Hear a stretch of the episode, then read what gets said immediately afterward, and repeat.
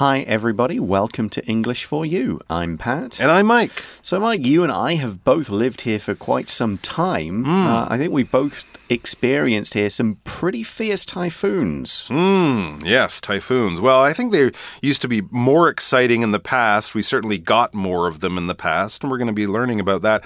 Um, big typhoon. I did live in Shiji, in Shizi, Shizi, Shiji. Yeah. Um, and they had two typhoons in one week, and the whole town was flooded twice in Wow. one week. And I do remember that. Luckily, we lived up on a hill, but I do remember uh, going past the local garage and the 7 Eleven and places down at the bottom of the hill and feeling so bad because these people were sweeping mud out of their business for the second time in four days.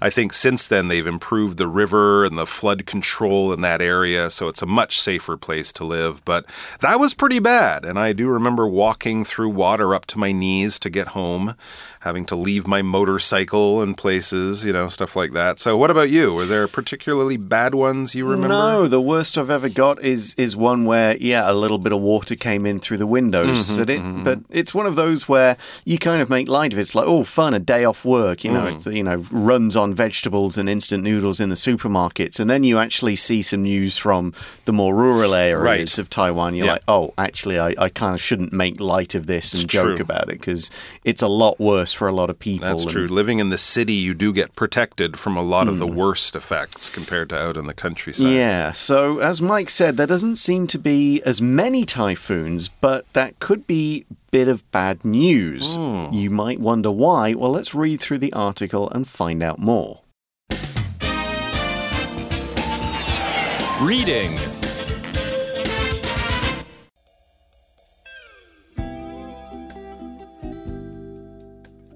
Taiwan must prepare for more extreme typhoons and dry weather. Everyone knows typhoons can be dangerous. In 2009, the deadly typhoon Morakot caused catastrophic damage, killing around 700 people and causing 110 billion NT dollars in damages. But Taiwan has been experiencing something odd in recent years. After Morakot, the number of typhoons per year has generally decreased. In 2020, Taiwan didn't get any typhoons at all. The first time this has happened in over 50 years. Since 2010, Taiwan has averaged only 2.5 typhoons a year. This is a marked difference from the 3.5 typhoons per year it traditionally experiences. Scientists believe climate change is playing a role. Specifically, as temperatures rise, the number of storms will decline. Studies on climate models have been forecasting this since the 1950s. In fact, since 1900, there has been a 13% decrease in typhoons, with an even sharper decrease of 23% since 1950. This is when global temperatures started to rise significantly. Given that typhoons can be damaging and even deadly, one might see this as good news. Unfortunately, that is not the case. In fact, Taiwan stands to face even bigger challenges in the years ahead.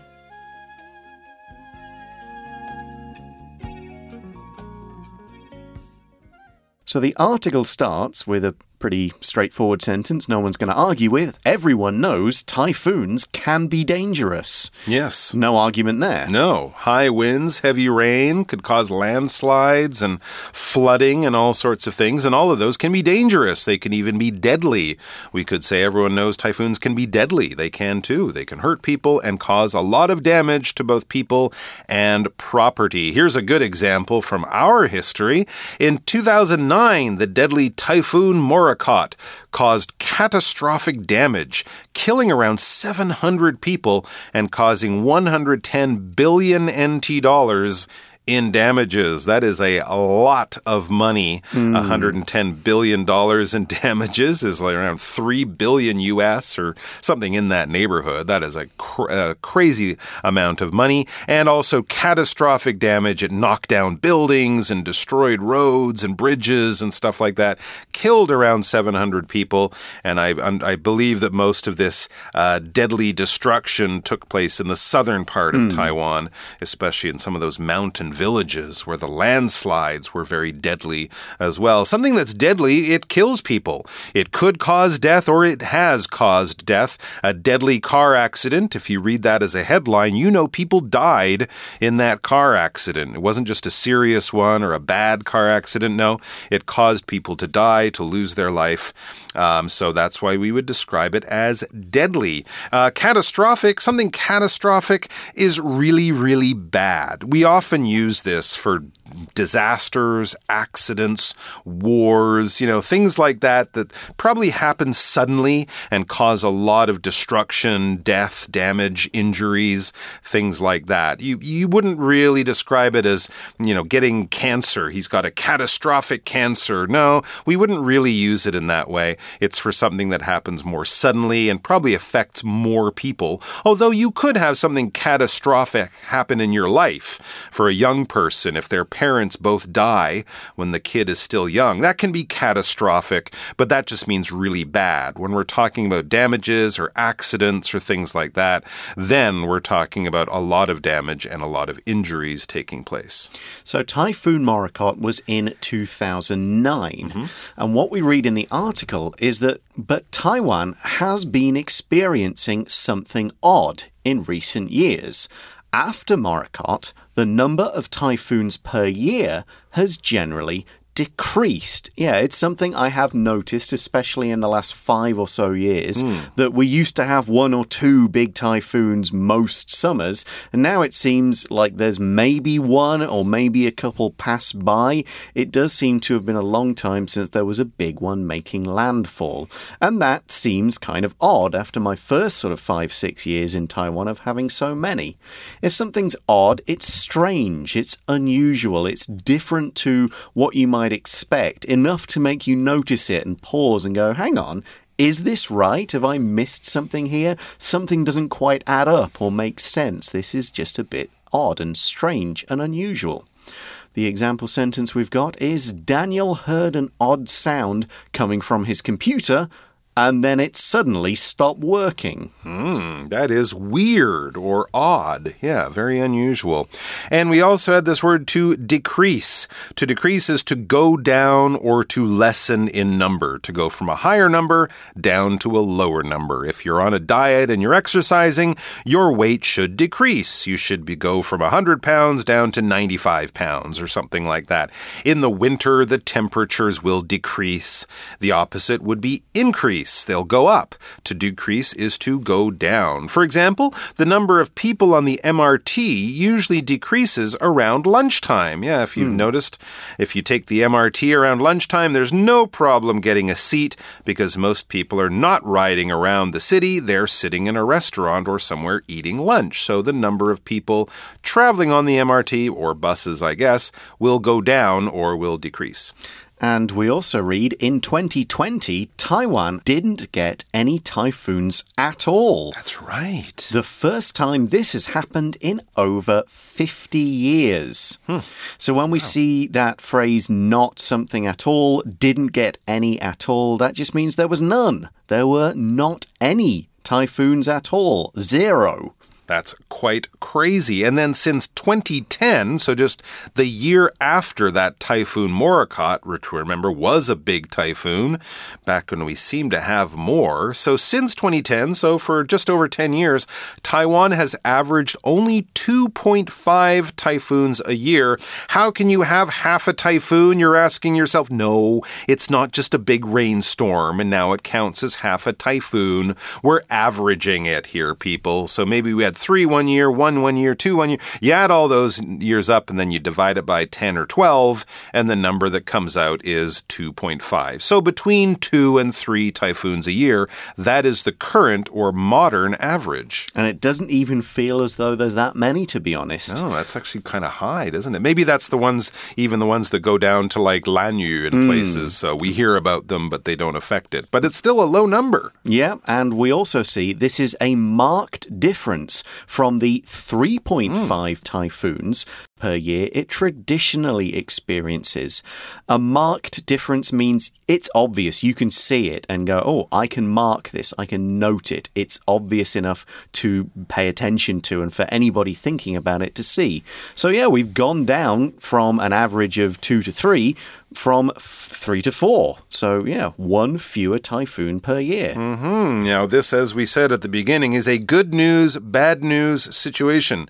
There is good news, but the good news might in the end be bad news. So, that's the end of the good news. We're having fewer typhoons. Fewer people are in danger of dying and getting hurt. That's good, right? Well, maybe. Because next we read scientists believe climate change is playing a role. Mm, as it often does. Yeah, well, if it was scientists believe that the weather gods just love Taiwan, that would be more good news to have the weather gods love us, but of course that's not a real thing. And it's not good news because it's because climate change is causing this uh, this decrease in the number of typhoons, or climate change is playing a role. We'll talk about that word in a, in a second, but this is information we can trust because it's not coming to us from the friends of the weather gods.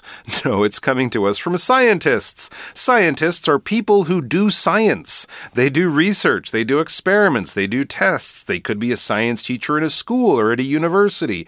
They could work in a hospital, hospital, in a government agency, but their job is to do science, to come up with facts, figures, information, data that we can then make good decisions using. Scientists have just reported that they have found a new kind of giant octopus. Cool. Wow, people who like to eat calamari are celebrating. So, climate change is playing a role, say scientists. If something is playing a role, it is having an effect. It is doing something to change the You could talk about a person playing a role in a soccer match. That means you do something that changes the outcome. You score the winning goal. You miss the winning tackle and the other team scores. You get sent off and your team is down to 10 people and you lose. You've had an important part to play in the outcome. You've played a role. And what is the role that uh, climate change is playing? Well, Specifically, it says, as temperatures rise, the number of storms will decline. Oh, okay. So that's how this is working. The climate is getting warmer, the temperatures are rising, and so that means the number of storms, and of course, typhoons or big storms, will decline, will go down. This is specifically the effect that climate change is having on typhoons in Taiwan, specifically because we're describing something with more care or with more detail or something like that. We've kind of given you the general idea of what we're talking about, but now I'm going to be telling you exactly what I'm talking about. I went on holiday to Europe last week. Specifically, we toured Italy, Spain, and Portugal, right? Because Europe is a big place. So now I'm really dialing it down. I'm really getting precise or accurate with the places that I went. So, specifically, these places, exactly these places out of that group I mentioned before. Here's another one about people on holiday. John says that he wants to go to Florida. Specifically, he wants to spend three days at Disney World.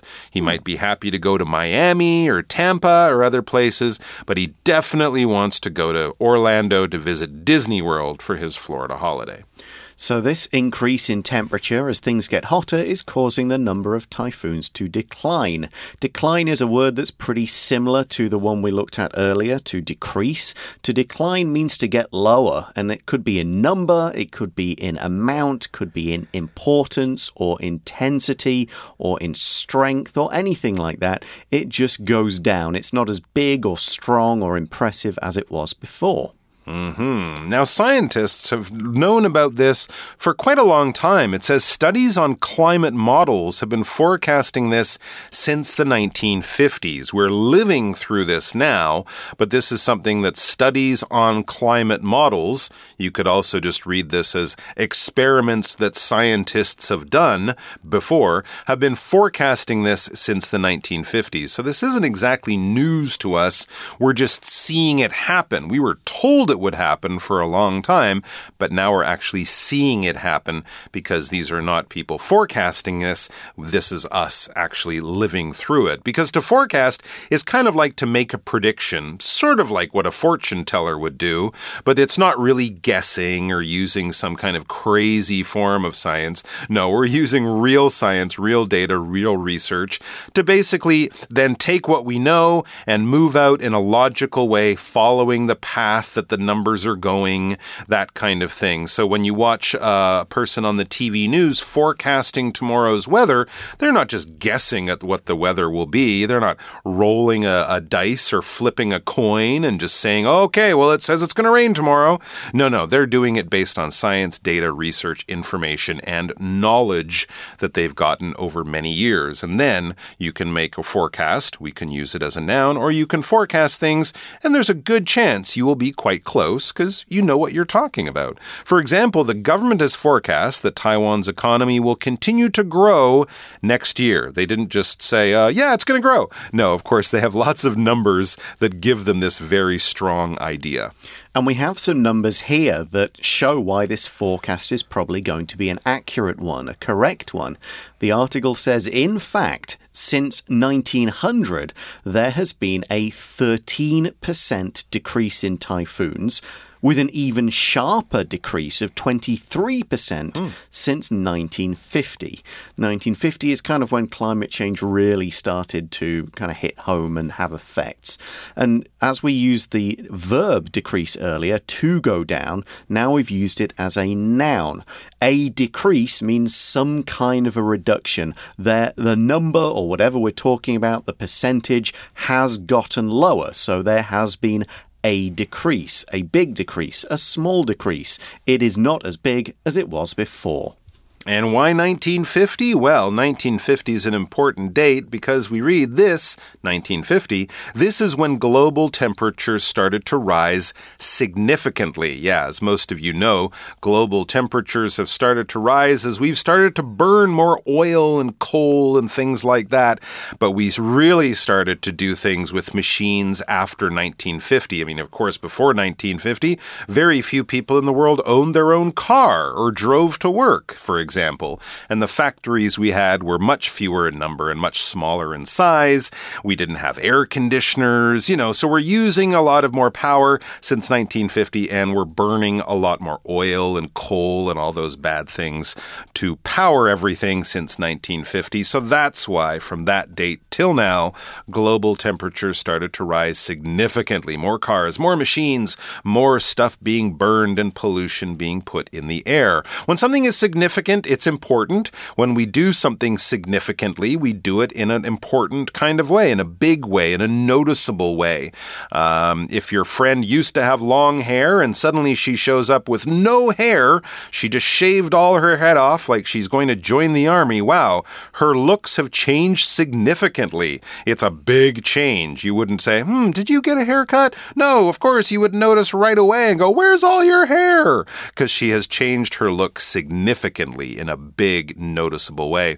For example, wow, the temperature is significantly lower in the movie theater. I think I need a sweater. Yeah, a lot of people realize this in July when it's 35 degrees outside and it's 23 degrees in the movie theater. It's significantly colder in there. Okay, so we've talked about there are fewer typhoons hitting Taiwan. We've looked at some numbers for that. We've talked about why this is happening. It's due to climate change. And as Mike said, you might be thinking, well, that's good, isn't it? That people are not in danger from typhoons and flooding and stuff like that in Taiwan. So, as the article says, given that typhoons can be damaging and even deadly, one might see this as good news. This phrase, given that, it means the same as in consideration of the fact that everybody understands typhoon can be damaging. This is a fact. So if you consider that fact, if you are given that fact to think about, you might go, oh, great, fewer typhoons. No problem. But that's not quite right. Exactly. Unfortunately, we read this is or that is not the case. So yeah, having fewer typhoons isn't a reason to celebrate. In fact, it might be a reason to worry. That is not the case that fewer typhoons is good news. And I'm telling you this news unfortunately. When you say unfortunately, especially at the beginning of the sentence like that, you're kind of saying, okay, here comes the bad news. Right? The boss says we have the day off. Unfortunately, Unfortunately, we've all been fired. Oh, oh, you were happy about the day off, but then you find out why? Because you lost your job. Well, yeah, that is bad news. And I knew it was going to be bad because the second part started with unfortunately. So this is not going to be good, but unfortunately, we might have to wait until tomorrow to find out why. Yeah, the oh. article start or the conclusion to day one of the article says, in fact, Taiwan stands to face even bigger challenges in the years ahead ahead. We don't know what they are yet. We'll read that in day two. But if Taiwan stands to face challenges, this means that this thing is likely to happen. If something stands to happen, then it is expected. If your business is doing really well, you might say, We stand to make a lot of money this year. If you didn't study for your test at all, you'd say, hmm, I stand to receive a bad grade on that test because I did not study. But as to exactly what the challenges are, we'll wait until tomorrow to find out. And right now, we will go to our For You chat question. For You chat. So the question is Do you agree that climate change is causing the lower rate of typhoons? Why or why not? Well, since mm. the scientists in our article say that that is why, I agree. Yes, it, it does make complete sense. yeah, we know that climate change does one particular thing, which is making the seawater hotter mm -hmm. overall. That's why the ice is melting and sea levels are rising. And if you've got very hot water, that means that the way that the water and the air interact with each other is going to be different. Mm -hmm. uh, and if uh, we'll kind of talk talk a bit about how this leads to the formation of typhoons. But yeah, hotter water means there's going to be a, a smaller difference in the the difference in the water and air temperature, and that's an important factor. Typhoons are all about the movement of hot air, cold air, and so on. And if the water is a different temperature, then that's going to change the behavior of something. I certainly couldn't think of any other reason why there are fewer typhoons, unless you know, somebody's out there building a giant ocean wall to block them off, but I don't think that's really happening. No, definitely not. And scientists uh, who study this have been saying for many years, actually, we will have fewer, not just in Taiwan. I've heard the same thing for the Caribbean, where they mm -hmm. get mm-hmm. big hurricanes like the one they had in Florida a little while ago. Fewer storms, but much stronger storms. And, you know, the past three or four years, I think, have proven that that is pretty true, pretty accurate. Yep, we'll read more about that tomorrow. Right now, it's time for us to say goodbye. Goodbye. Vocabulary Review Odd. It is odd that the lights in that house are on. I thought no one lived there. Decrease. The number of smokers has decreased since people started to learn about its bad effects. Scientist. Cancer is a terrible illness, and every day, scientists are working on new treatments and cures. Specifically, Sally loved the action scenes in the movie.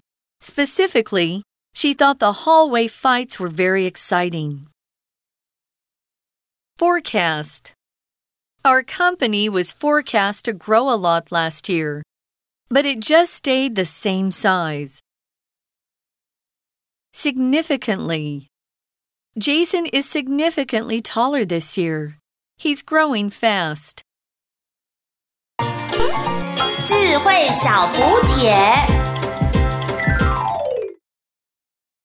Deadly. Catastrophic. Decline. Unfortunately.